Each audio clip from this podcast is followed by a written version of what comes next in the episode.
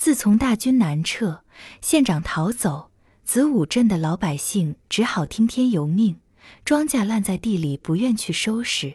村庄里成立了很多小牌局。从安国长氏庙上来了一个道士，住在老蒋家里，设黑坛，闹神闹鬼，招了一群妇女来，整天整夜磕头。传说日本已经到了定县。县城里由一个绅士、一个盐店掌柜的、一个药铺先生组成维持会，各村的村长就是分会长，预备八月十五就欢迎日本人进城。田大瞎子领回红布白布，叫老蒋派下去做太阳旗，还要在地亩里派款收回布钱。又是从西头派起，老蒋拿着一块白布一块红布，告诉春儿，把红布剪成圆的。贴在白布上，就像摊膏药一样。我不做这个，春儿说。你愿意欢迎，就叫你们俗儿去做呀。老蒋说。我们自然要做一个，还得做一面漂亮的，挂在大门上。日本人过来了，没有这个旗儿，可要杀个鸡狗不留。你合计合计吧。不用合计，我不做。春儿扭头出去了。他拿了一把小锄，又抓了一把油菜籽装在口袋里，到他那块地里去。前半月，县里曾经派人下来压着，挖了一条长长的战壕，说是军队要在这里和日本打仗。战壕的工事很大，挖下一丈多深的沟，上面棚上树木苇席，盖上几尺厚的土，隔几丈远还有一个指挥部。那些日子正下连阴雨。地里的庄稼也待收拾，农民们心气很高，每天在大雨里淋着，在水里泡着，出差挖沟。战壕是一条直线，遇到谁家的地，就连快熟的庄稼挖去。春儿这一亩半地种的枝谷，伸手长得全很好，挖了多一半。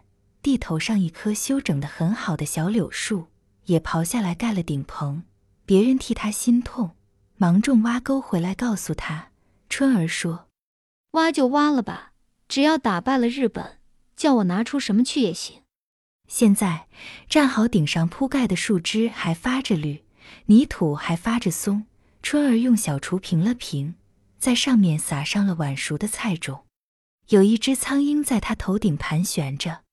撒完菜种，一个人坐在战壕上想：假如在这里狠狠打一仗。还用着害怕日本人过来，近处的庄稼都骑着水皮收割了，矮小的就烂在泥水里。远处有几棵晚熟的高粱，在晚风里摇着艳红的穗子。有一个人一步一拐地走过来，春儿渐渐看出是一个逃兵，把枪横在脖子上，手里拄了一根棍。春儿赶紧藏在树枝后面，逃兵已经看见他，奔着这里来了。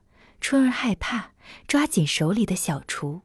等到看清这个逃兵又饥又渴，没有一丝力气，才胆壮起来，直着身子问：“你要干什么？”“不用怕，大姑。”逃兵说着，艰难地坐下来，他的脚肿得像吹了起来。“我跟你要些吃喝。”“你不会到村里去要？”春儿说。“我不敢进村，老百姓恨透了我们。”恨我们不打日本，还到处抢夺。像我这样孤身一个，他们会把我活埋了。逃兵说：“为什么你们不打日本呀？”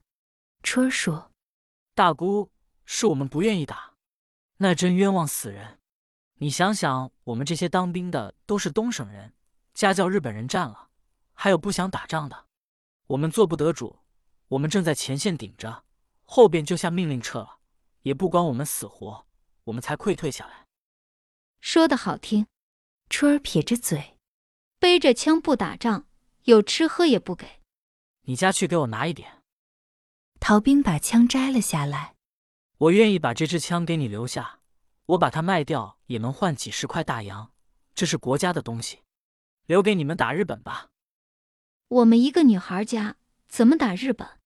春儿笑着说：“总归是有人要打的。”我们那里就有了抗日联军，我也要想法投奔他们去了。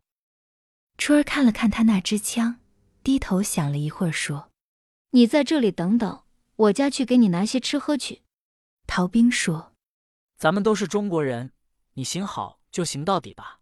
家里有男人穿不着的破衣烂裳，拿给我两件，我好换了走路。”春儿点点头。